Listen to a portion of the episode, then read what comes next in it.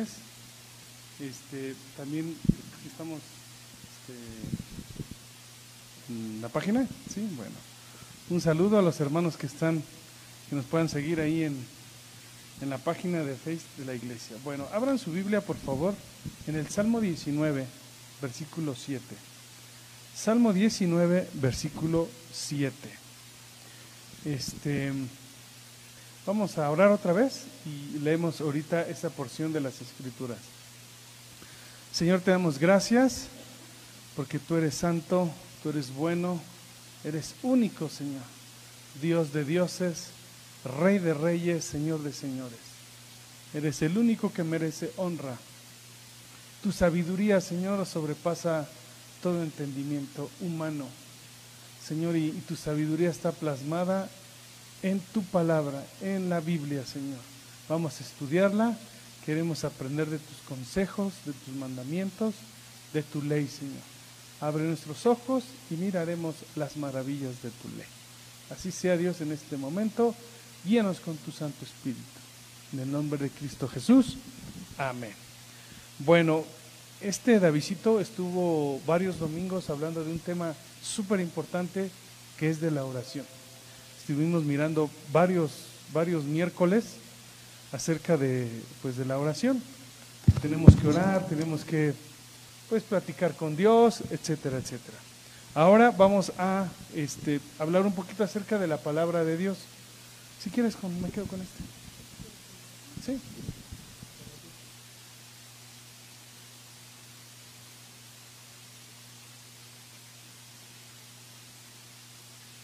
Bueno, este, tienen el Salmo 19, versículo 7. Les vuelvo a comentar. Hemos, durante, no sé, unos 5 o 6 miércoles estuvimos hablando acerca de la oración. Hoy vamos a hablar acerca de la importancia de la palabra de Dios en nuestra vida.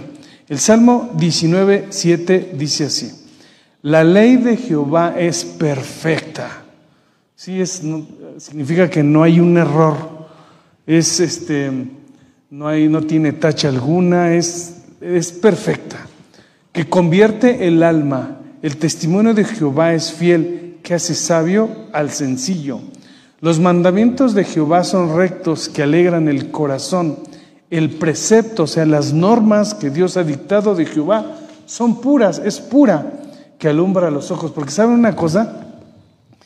Las, leyes que se dictan hoy en día ya no, están, no son puras. ¿eh?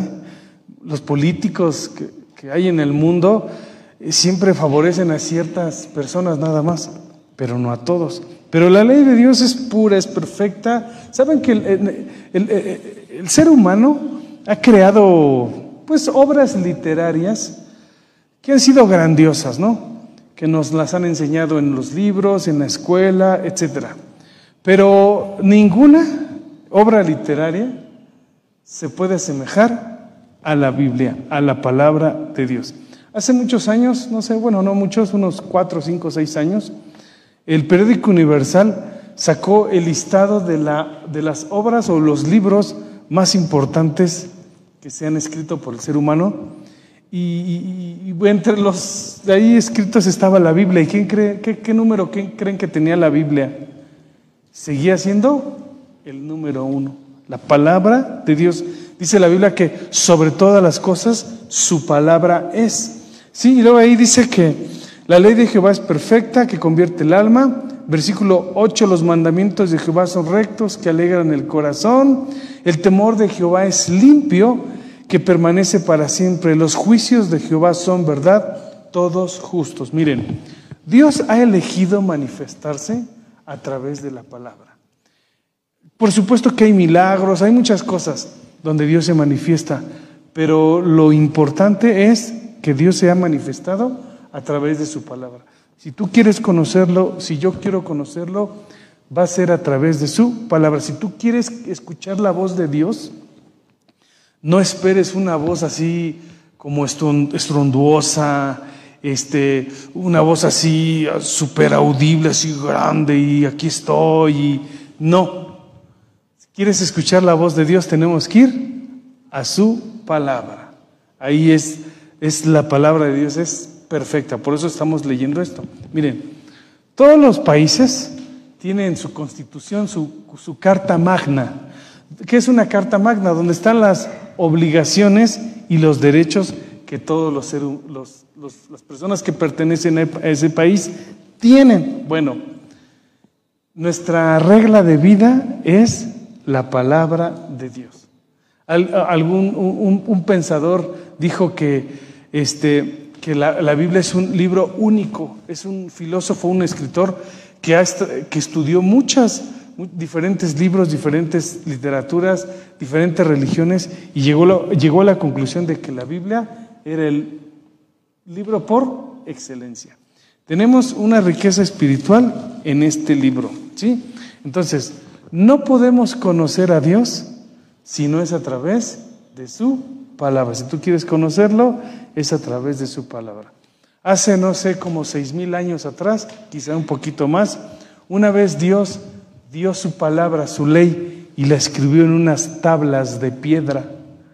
Dice literalmente que, que las escribió con sus dedos y se las dio a un hombre que se llamó Moisés. Ya él las, las puso, pero ¿dónde creen que ahora nos las pone a nosotros? Fíjense lo que dice Segunda de Corintios 3.2. Segunda de Corintios 3, versículo 2. Segunda de Corintios 3, 2. Entonces, Dios ha, manifestado o eligió manifestarse a través de su palabra. Un cristiano dijo, si tuviéramos que perder casas, carros, eh, no sé, propiedades, no importa que perdamos todo, pero nunca que perdamos la palabra de Dios. ¿Ok? Bueno, ya tienen 2 de Corintios 3:2, miren lo que dice ahí. Nuestras cartas sois vosotros, escritas en nuestros corazones, conocidas y, leídas por todos los hombres. Alguien dijo así, que la gente de allá afuera no lee la Biblia, ¿sí o no? Pero sí lee cristianos. Es decir, por ejemplo, que la, que, la gente pueda leer en ti, no sé, este, eh, no sé, que pueda leer en ti obediencia, paciencia, buen trato, buenas palabras, que pueda leer a Jesucristo a través de tu vida, que tú reflejes la imagen de Jesús. Eso significan estos pasajes. Que a lo mejor la gente no lee porque de tal manera amó Dios al mundo que ha dado a su Hijo unigénito, pero que a través de ti lo puedan leer. Porque la gente no lee la Biblia, hermanos, pero que sí lee personas, sí nos lee a nosotros. Y ahí es donde nosotros debemos reflejar a Cristo. Entonces dice el versículo 2, nuestras cartas sois vosotros, escritas en nuestros corazones, conocidas y leídas por todos los hombres, siendo manifiesto que sois carta de Cristo, expedida por nosotros, escrita no con tinta, como les dije hace unos momentos sino con el Espíritu del Dios vivo, no en tablas de piedra, como lo hizo hace más de seis mil años, sino en tabla de, él, de carne del corazón. Entonces, debemos guardar la palabra de Dios en nuestro corazón, vivirla, atesorarla y que la gente pueda ver en nosotros a Cristo. El Salmo 119, 1 dice así, 11, eh, perdón, Salmo 119, 11 dice, en mi corazón he guardado tus dichos. ¿Para qué? Para no pecar contra ti. ¿En dónde hay que guardar sus dichos? Sus proverbios, sus mandamientos en nuestro corazón. ¿Para qué? ¿Cuál es la raíz? Para que no pequemos. Hermanos, yo sé que todos pecamos, desgraciadamente, pero la palabra de Dios, hermanos, a mí me gusta mucho el, Salmo 103. Porque miren lo que dice, busque el Salmo 103, siguiendo con esto de la palabra. Miren nada más lo que hace la palabra de Dios en el ser humano. El Salmo 103, ¿lo tienen? Ahorita les digo el versículo. Miren nada más qué versículos. Dice en el, en el 17, mas la misericordia de Jehová es desde la eternidad y hasta la eternidad. ¿Sobre quiénes? Sobre los que le temen y su justicia sobre los hijos de los hijos. Pero mire nada más el 18. Y sobre los que guardan su pacto y los que se acuerdan de sus mandamientos para ponerlos por obra. Esto a mí me impacta, este, este 18 al final. Dice, la misericordia de, Dios está sobre aquellos que guardan, que se acuerdan de sus mandamientos y los ponen por obra. Por eso dice aquí, en mi corazón he guardado tus dichos para no pecar contra ti. Cuando tú tienes los mandamientos de Dios en tu corazón, cuando tú conoces la ley de Dios, en el momento de prueba, en el momento de tentación, en el momento de soledad, de enfermedad, de tristeza o de alegría o lo que sea, llega un pasaje y tú te acuerdas de él. ¿Sí? Estás en un momento de tentación o de prueba y te acuerdas de sus mandamientos y la misericordia de Dios está sobre ti. ¿Sí lo ven? Entonces dice aquí, y los que se acuerdan de sus mandamientos para ponerlos por obra. Quizá alguien está expuesto a tomar algo que no, pero le llega el recordar de no hurtarás. Entonces, hoy la palabra dice que no hurte. Entonces tú dejas de hacer eso, no, no lo tomas, y wow, eso es una bendición para ti, porque te acordaste de la palabra de Dios. ¿Sí me explicó? Entonces, de ahí que la importancia es que la Biblia dice que guardemos su, palabra en nuestro corazón. Obviamente, cuando habla de corazón, también se refiere a nuestra, también a nuestra mente, porque en la mente es donde almacenamos toda esa información, ¿ok? Y en el corazón, obviamente, habla de que nosotros debemos vivir la palabra. Colosenses 3:16. Colosenses 3:16 dice así. La palabra de Cristo, la palabra de Dios, la palabra que el Señor Jesús nos ha enseñado a través de su Espíritu Santo, la palabra de Cristo dice, more en abundancia en vosotros. ¿Qué debe de abundar en nosotros? El conocimiento de la palabra de Dios. El conocimiento de la palabra de Dios. ¿Sí? Ya ahorita yo estoy leyendo, por ejemplo, la, la vida de los reyes, estoy estoy este, leyendo eh, primero de Samuel, segundo de Samuel, y me he encontrado cosas, hermanos, que nos enseñan. Entonces, la palabra de Dios es, tiene que abundar en nuestro corazón. ¿Saben qué pasa? Que cuando, por ejemplo, ustedes leen, eh, no sé, el Salmo 23, ¿no? Jehová es mi pastor y nada me faltará, en lugares delicados pastos me hará descansar, ¿no? Ya se lo saben, pero cuando lo vuelven a leer y están en una situación así media compleja, cuando la leen, y, vuelven a leer ese, ese pasaje del Salmo 23, les es vida, les es un impulso, les es un consuelo. Así sucede con la palabra, aunque ya te lo sabes, pero estás en un momento de prueba, lo que sea, y lees el Salmo 23, 23 y te da un impulso, te ayuda. De ahí, hermanos, es que debe abundar en nosotros, debe estar en nuestro corazón, debemos aprenderla. Ahora, ¿cómo viene la palabra de Dios? Vaya a segunda de Pedro 1, 21. Segunda de Pedro 1.21. Segunda de Pedro, carta de Pedro 2, perdón, 1.21. Segunda de Pedro 1.21 dice así.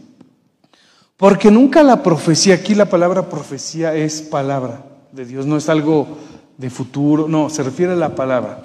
Porque nunca la palabra de Dios fue traída por voluntad humana. Este libro que usted tiene Sí lo escribieron hombres, pero fueron usados por Dios.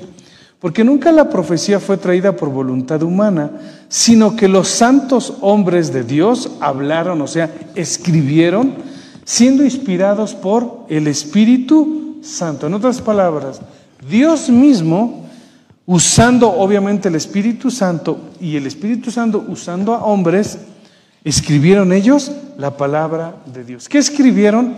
Aquí tengo algunos datos. Por ejemplo, la Biblia es una colección de 66 libros, 27 del Nuevo Testamento y 39 del Antiguo Testamento. La palabra de Dios, fíjense nada más esto que le estoy diciendo, fue escrita por más de 40 escritores diferentes, distintos. O sea, la palabra de Dios le escribieron más de 40 personas diferentes y todo ello coincide y la escribieron en un espacio de 1500 años, la Biblia. Fue escrita un poquito más. La Biblia fue escrita en un, pues sí, como unos 3000, dije mal el dato, como unos 3500 años, más o menos. Y, es increíble, hermanos, que todo coincide. Que el libro de Isaías, las, profecías que, que decían de Jesús, se cumplieron cabalmente. Y todo es una armonía, hermanos. Por eso la Biblia dice que es la ley de Jehová es perfecta, no tiene error, ¿sí? no tiene tacha alguna. ¿sí? Entonces era imposible que ellos se pusieran de acuerdo, las probabilidades eran muy pocas, pero Dios con su poder hizo, hermanos, que la Biblia se, que, se escribiera en 3.500 años y toda ella concordara perfectamente. Diferentes autores, por ejemplo, Moisés era un, fue un nieto del hombre más importante de la época. Josué fue un general militar. Josué fue un general militar.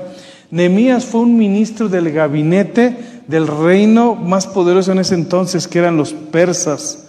¿Sí? Salomón fue un rey filósofo, él escribió también. Daniel fue un primer ministro, ¿sí? Fue un, pertenecía ahí al, al gabinete. Pedro fue un pescador, ¿recuerdan? Lucas, por ejemplo, era médico, ¿sí? Mateo era un trabajador del SAT, trabajaba en Hacienda, ¿sabían? Pablo era un rabino y así, hermanos, puedo mencionar un montón de personas que tenían diferentes oficios, pero Dios los utilizó para que tuviéramos este libro maravilloso. Y fíjense, la Biblia, hermanos, fue escrita en lugares diferentes y circunstancias diferentes. Ahí les va. Por ejemplo, Moisés escribió en el desierto. Cuando iban en la travesía, escribió. los, los, que saben, eh, eh, porque dicen que Moisés escribió el libro de Job, y ahí se enteró de toda, todas las cosas que, que había hecho Job, lo que le había pasado, y él la escribió. Jeremías escribió su, su libro en la cárcel. David cuando andaba en el campo y otros momentos en el palacio. También cuando iba siendo perseguido y se escondía en las montañas, en las cuevas, allí escribió también la palabra de Dios. Pablo, hermanos, ¿qué me dicen? Algunas de las cartas que él escribió, las escribió cuando estaba en la cárcel. Lucas de viaje iba con Pablo e iba escribiendo lo que iba viendo, lo que sucedía todo, ¿no? Por ejemplo, Juan, el apóstol, le escribió, escribió su carta y su evangelio en la isla de Patmos, ¿sí? Este, ¿qué más? Y así hay un montón de hermanos de, de, este, escritores que escribieron, válgase la redundancia, en diferentes lugares, circunstancias diferentes y todo. Hermanos, una persona cambia cada 10 años. Por ejemplo, un niño piensa, un, joven de 20 años no piensa igual que hace que cuando tenía 10 años, ¿sí o no? Después ese joven de 10, de 20 años llega a los 30 y piensa diferente. Y llega, llega después a los 40 y, empieza su manera de pensar, cambia su manera de pensar. Ya ni pensar a los 50, a los 60, ya se empieza se, piensa diferente, ¿sí o no? Bueno, quiero decirles algo, que la palabra de Dios, han pasado épocas, han pasado circunstancias, la historia ha caminado y Dios sigue pensando igual, porque la Biblia dice, Jesucristo es el mismo ayer, hoy y por los siglos. Entonces, Él sigue, la palabra de Dios es, por eso es, eh, dice que todas las cosas pasarán, es decir, todas las cosas se acabarán terminarán, pero la palabra de Dios permanece para siempre. ese libro que usted tiene lo han intentado destruir mucha gente. Obviamente su, autor intelectual de querer destruir la Biblia es Satanás. Pero hermanos, no han podido y ni podrán porque la palabra de Dios es eterna. Sí, esa no acaba. Estaremos en el cielo y seguirá la palabra de Dios porque es eterna. ¿Sí? Entonces, la palabra de Dios no es un libro mítico, ¿sí? No es, no es de esos como escribieron los griegos y la mitología griega y cosas así.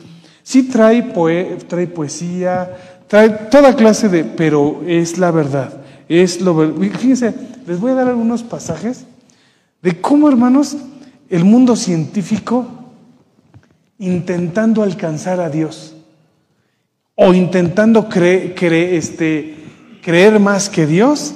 Y miren nada más estos pasajes que les voy a mencionar. Vaya a Job 26, versículo 7. Job capítulo 26, versículo 7.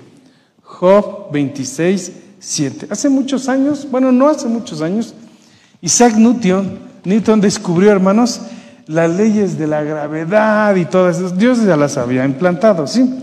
Pero miren lo que dice aquí en Job 26, 7. Él extiende el norte sobre vacío y cuelga la tierra sobre la nada. Job, hermanos, es el libro más antiguo. ¿Sí? ¿Sí sabían? Job es el libro más antiguo de la Biblia, el libro de Job. Y miren cómo Dios, este, este libro de Job, les digo que más o menos se escribió entre seis mil y unos ocho mil años atrás. y ya en la Biblia se decía que la tierra estaba así como volando, es decir, en su, en su órbita, etcétera, ya se, aquí Job estaba diciendo que las leyes de la gravedad, ¿sí? Ahí estaban circulando. Y Isaac Newton no hace mucho que lo, que lo descubrió. Job 26, 7. Ahora miren, eh, Primera de Corintios 15, 41. Primera de Corintios 15, 41.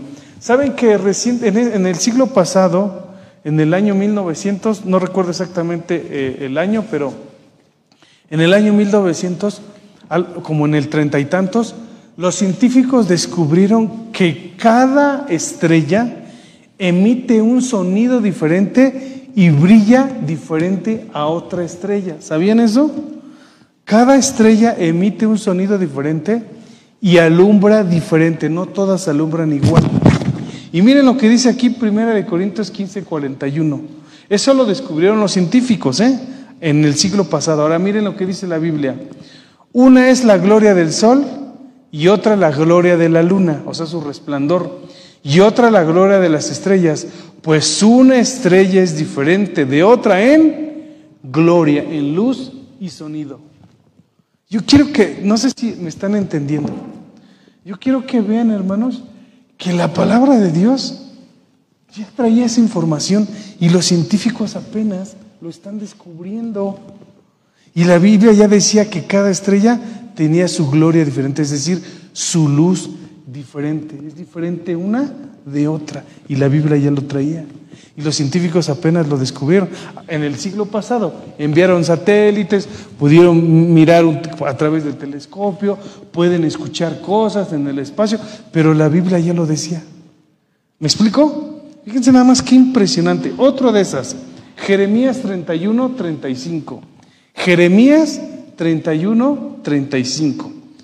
Aquí habla del movimiento de, la tierra. Jeremías 31, 35 dice así. Así ha dicho Jehová, que da el sol para la luz del día y las leyes de la luna y las estrellas para, para luz de la noche. ¿Sabían, hermanos, que la luna es muy importante para que el mar no se desborde, para que no haya este, eh, si no el, mar, hermanos, cubriría la tierra de agua. Pero la luna es tan importante, pero aquí dice que las leyes de la luna impiden esto, ¿sí? Este, las leyes de la luna y las estrellas para la luz de la noche, que parte el mar y braman sus ondas. Jehová de los ejércitos es su nombre. ¿Se dan cuenta? Y eso apenas lo descubrieron los científicos. Pero Dios en Jeremías existió hace más de dos mil, tres mil, como unos tres mil quinientos años atrás. Y Dios ya lo estaba manifestando. Otra, miren, Job 28, 25. Job 28, 25. Hace apenas como unos 300 años atrás, un hombre llamado Blaise Pascal, no sé si han escuchado acerca de Blaise Pascal, en la escuela nos enseñan de él, de Blaise Pascal. Él fue el que inventó la primera calculadora, puso los, los principios para la calculadora, Blaise Pascal. Era un hombre muy inteligente, por ejemplo, cristiano, ¿sí? Él inventó, no sé si ustedes, alguien de ustedes ha ido, fue a la universidad y, y, este, y hay una materia que se llama probabilidad y estadística. No sé si alguna vez bueno, pues este Blaise Pascal, él era un científico, filósofo, escritor, era, una persona muy inteligente. Él, él describió la ley de las probabilidades. ¿sí? Él puso alguna fórmula por ahí. Entonces miren lo que este Blaise Pascal fue hace 300 años y este versículo fue hace más de 6000 años. Miren lo que dice. 28-25 de Job. Al dar peso al viento y poner las aguas por medida. Blaise Pascal descubrió que el aire que, que no vemos, pero que sí sentimos, tiene un cierto peso. Y la Biblia ya lo decía, hace más de seis mil años. 300 años atrás existió Blaise Pascal y dijo, el, aire tiene un cierto peso, por eso hay fricción, por eso hay muchas cosas, pero la Biblia dice aquí, al dar el peso al viento. ¿Se dan cuenta? Todo lo que podemos ver, todo lo que hay, otra de esas. Este, Isaías 40, 22, Isaías 40, 22. ¿Sabían que hace, no sé, mil años atrás se creía que la tierra era plana? Y la gente, y, los que se, América fue descubierta porque querían llegar al, al, a dónde, querían saber dónde terminaba la tierra porque pensaban que era plana. Y miren lo que dice Isaías 40, 22. Él está sentado sobre qué? Sobre el círculo de la tierra. ¿Qué les dije, Jeremías? Isaías 40, 22. Isaías 40, 22 dice, Él está sentado sobre el círculo de la tierra, cuyos moradores son como langostas. Él extiende los cielos como una cortina y despliega como una, una tienda para morar. Pero ¿qué dice que Él está sentado sobre qué? Sobre el círculo de la tierra. Y sabían que, por ejemplo, se descubrió que la Tierra no era el centro del universo. Los, la gente de hace mil años pensaba que sí. Hasta que alguien dijo, no, nosotros giramos alrededor del Sol. Pero miren, ¿han visto ustedes esa, esa o quizá ahí en su caso ustedes tienen un atlas, un, este, un mundo cargado por, un, por una persona? ¿Nunca han este, visto esa imagen? ¿Sí? ¿No, no? ¿Nadie? Y luego, no, no sé si ustedes han visto que hay otros dibujos donde está el planeta y lo están cargando unos elefantes. Porque antes se creía que, elefantes enormes, gigantes, cargaban la tierra. Pero la Biblia dice que Él, él extiende la, eh, la cuelga sobre la nada. O sea, Dios, Dios, Dios controla esto. La Biblia dice que Él sustenta todas las cosas con la palabra de su poder. ¿Qué pasaría, por ejemplo, si usted tiene una pelota? y le da vueltas a la pelota. ¿Qué pasará después de unos segundos con esa pelota? Se detiene, ¿no? Se le dan vueltas así a la pelota y se detiene, ¿no? ¿Por qué la Tierra gira en su propio eje y además se traslada?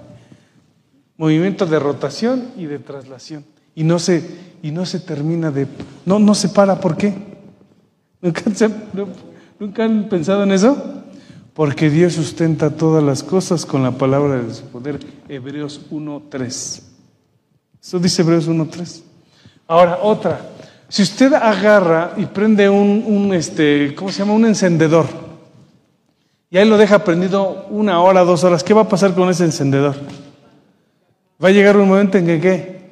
¿Por qué? Porque se le acabó, ¿qué? El gas que tiene adentro. Pregunta, ¿Por qué el sol no se apaga? ¿Por qué siempre está prendido? ¿Por qué no se consume?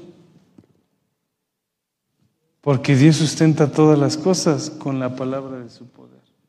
Es más, hasta dicen los científicos que es ese más grande. ¿De dónde sale tanto gas para que no se consuma?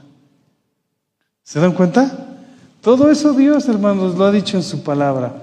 Otro pasaje, este, busque Levítico 17.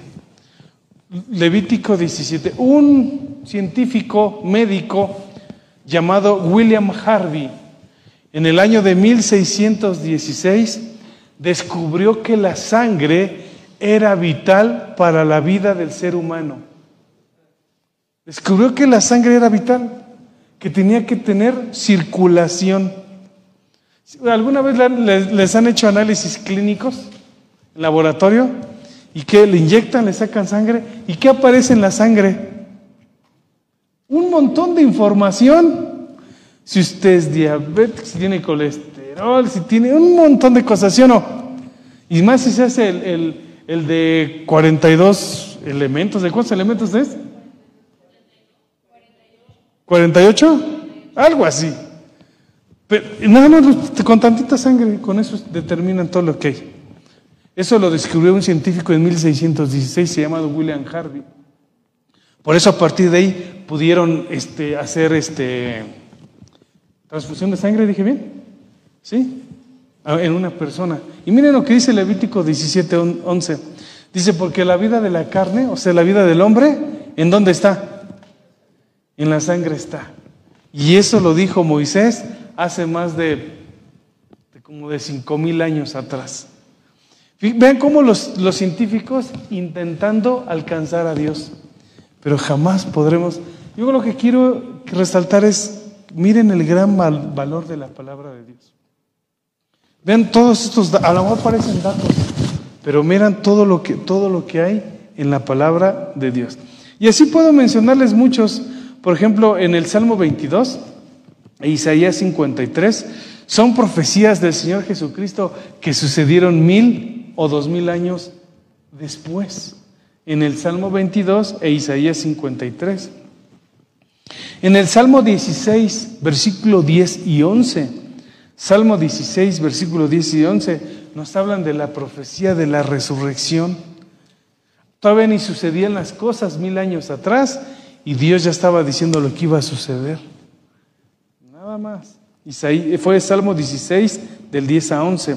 El Salmo 22, como dije hace ratito, habla de la resurrección de Cristo, perdón, de la crucifixión de Cristo. Habla también de que a Cristo no le iban a, este, a quebrar ningún hueso cuando iba a morir. Y también habla de que cuando le atravesaron la, eh, la lanza, ya no le salió sangre, le salió agua. ¿Sabían eso? Y, todo eso estaba ya profetizado en esos salmos que le estoy diciendo. Este, y así, hermanos, por ejemplo, en, en Isaías 7:14 y en este, Zacarías 9:6 habla de que Jesús iba a nacer y además que iba a entrar en un pollino, en un burrito a Jerusalén, y así sucedió. Eso está en Zacarías 9:9 e Isaías 7:14. Lo que quiero mostrar con todo esto, hermanos, es que qué maravilloso libro tenemos nosotros ahí en sus manos. Ahí tiene una... Somos hermanos bendecidos por tener la palabra de Dios. La gente lo desprecia, la gente lo rechaza, la gente no quiere saber de, de la palabra de Dios. Se les hace algo como del pasado, se les hace algo como como aburrido, como que pasado de moda, pero la palabra de Dios es todo el tiempo constante, es todo el tiempo constante. ¿Vas a decir algo? Ajá, Francis Collins.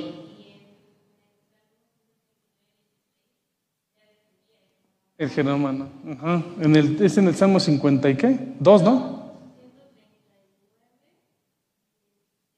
139, 16, vamos a leerlo. Salmo 139, 16, sí cierto.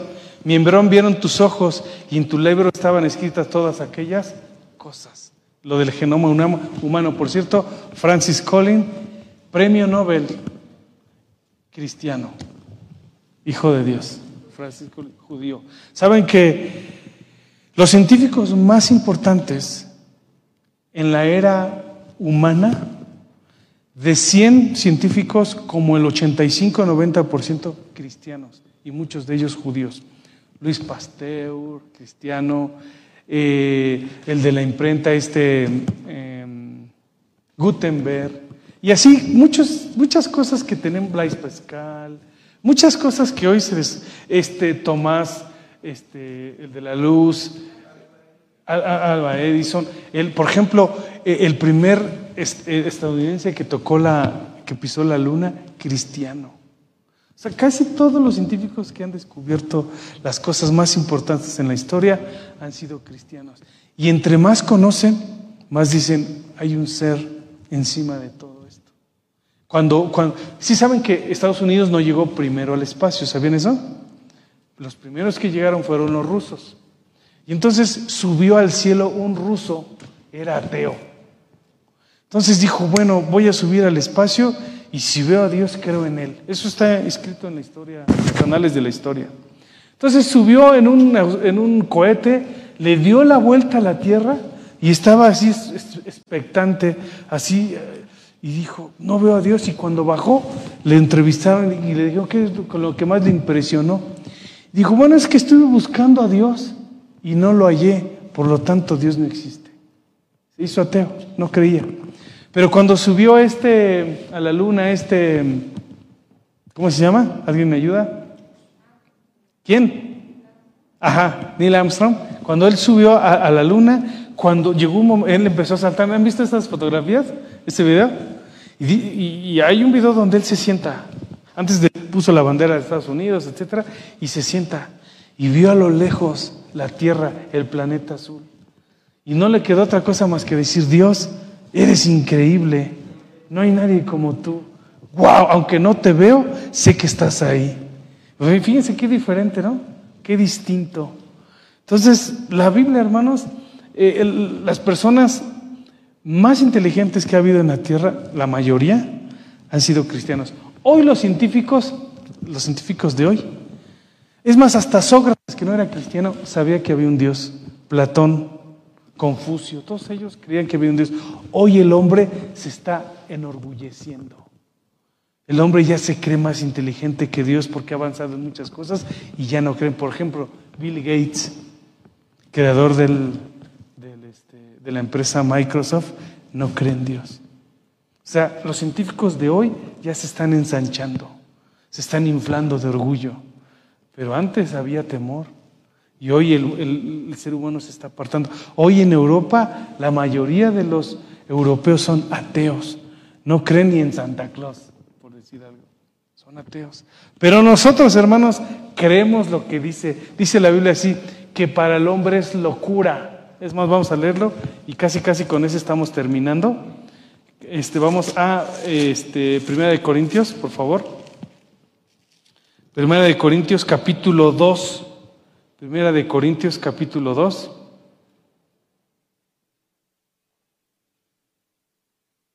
Voy a leer el versículo el versículo 14. Dice así, pero el hombre natural no percibe las cosas, que, las cosas que son del Espíritu de Dios, porque para él son locura y no las puede entender porque se han de discernir espiritualmente. ¿Sí? Es increíble, hermanos, que la gente cree en Dios crea en una evolución, crea en que la partícula de la vida, etcétera. Puede ser que Dios haya empezado así la vida, no lo sé, con algo. Por cierto, este, eso, la teoría del Big Bang era de un, eh, fue, fue, es un término peyorativo incluso, ¿eh? el Big Bang. Sí, y era un científico católico, creía en Dios. Y él cree que se empezó una partícula y empezó la vida. Y eso no se contrapone, hermanos, con, con la palabra de Dios. ¿eh? Yo, yo no estoy en contra de eso porque pudo haber empezado ahí la vida. Dios se pudo haber tardado mm, mucho tiempo en crear el universo. E, el, un día para Dios dice la Biblia que es como mil años. Entonces puede ser, mejor se tardó diez mil años en ir creando las cosas. Dios no está sujeto al tiempo como nosotros. Entonces, Dios, hermanos, Dios es increíble y, todo su conocimiento está plasmado en las escrituras. Y aunque nosotros no vemos, miren lo que dice Primera de Corintios 2.9, antes bien como está escrito, cosas que ojo no vio, ni oído oyó, ni han subido en el corazón de el hombre, son las que Dios ha preparado para los que le aman. Hay tantas cosas, hermanos, que veremos cuando estemos en el cielo, que nos sorprenderemos porque dice cosas que ojo no vio, ni oído yo, ni el hombre se las ha imaginado en su corazón ni en su mente. Son las cosas que Dios tiene preparados para los que le aman. Esas son las cosas que veremos en el cielo. Por eso la Biblia dice así en Juan 17:3, y esta es la vida eterna, que te conozcan a ti, al único Dios verdadero y a Jesucristo a quien has enviado. ¿Qué es la vida eterna? conocer a Dios. nos pasaremos la eternidad sorprendiéndonos del Dios que tenemos como Dios. Por eso, hermanos, es algo ofensivo cuando la gente adora una imagen, cuando se postra ante una escultura, cuando, cuando lo, cargan. Eh, eso es algo que ofende, ofende la inteligencia de Dios y ofende nuestro razonamiento también. Ofende que, estaremos, en este caso la gente está tan embrutecida porque adoran algo que fue hecho por, Ah, ahí, ahí, por donde vivo, bueno, cerca por donde vivo, hay un, hay un puesto, hay un local de imágenes. Entonces la gente va y compra a su Dios por 200 pesos. Pesos. Qué ofensa para Dios eso, que la gente crea en ello. Qué ofensa, hermanos. Eso agrede, bueno, que temos a Dios, más allá de Dios. Eso agrede al razonamiento, eso agrede a la inteligencia, a la lógica, al sentido común, pero la gente no cree y la gente se postra. Pero nosotros tenemos un Dios que está en los cielos y todo lo que quiso ha hecho. Y es poderoso para guardarnos, cuidarnos y dice la Biblia que Cristo subió al cielo y, nos está preparando un lugar. Y, aunque no lo vemos, Él no está sujeto si Él no está confinado a estas cuatro paredes. Dios es, el Dios universal, el Dios del universo, como dije, el Dios todopoderoso, inigualable. Es más, Dios es trascendente. ¿Saben lo que significa trascendente? Que traspasa los límites del conocimiento y de la ciencia experimental. Eso es, por eso digo yo que es un Dios trascendente. También trascendente habla de importante. Es lo más importante que hay. ¿Cuántos dan gloria a Dios? Y todo su conocimiento, parte de su conocimiento, porque hay cosas que no llegaremos a entender, pero mucho, lo que nos, lo suficiente está aquí, en este libro que se llama Biblia. Así es que atesoremos esto. Seguiremos eh, este, el siguiente miércoles estudiando acerca de todo esto. Amén. Bueno, inclinen su rostro allá en casita también. Inclinemos el rostro y oremos. Señor, te damos gracias por tu palabra. Gracias porque tú eres nuestro Dios, porque tú eres nuestro Señor, porque no hay un Dios fuera de ti, es más, no hay ningún Dios, tú eres el único, tú eres el único, Señor. Y gracias porque nos has dado tu palabra para conocerte y entenderte, que tú eres Dios y que no hay nadie fuera de ti. Gracias por tus mandamientos y gracias por lo que podemos aprender en tu palabra. Llénanos más de ti, llénanos más de tu palabra. Dice, la Biblia, la palabra de Cristo mora en abundancia en nosotros. Que more Dios la palabra en nuestro corazón y en nuestra mente. La gente no lee Biblias, pero que lea en nosotros el libro de los hechos. Que lea en nosotros el libro, por ejemplo, de Juan. Que lea en nosotros, Señor, tus mandamientos. Así, Señor, que demos ejemplo digno de imitar. Gracias pues por este tiempo, gracias por tu palabra. Ahora vamos a despedirnos, Señor, nos vamos de este lugar, pero sabemos que tu presencia va con nosotros. En el nombre de Cristo Jesús, amén. Amén. Despedimos a la iglesia que nos sigue a través de Facebook. Dios les bendiga. Les recordamos que nos pueden seguir a través de nuestra página de Facebook, Iglesia Centro Familiar Cristiano Texcoco, Venezuela, donde encontrarán contenido nuevo todos los días además de disfrutar las bendiciones de las predicas dominicales en vivo a las 10.30 de la mañana y las clases bíblicas los miércoles a las 7 de la noche. No se pierdan las bendiciones que Dios tiene para ustedes. Los esperamos.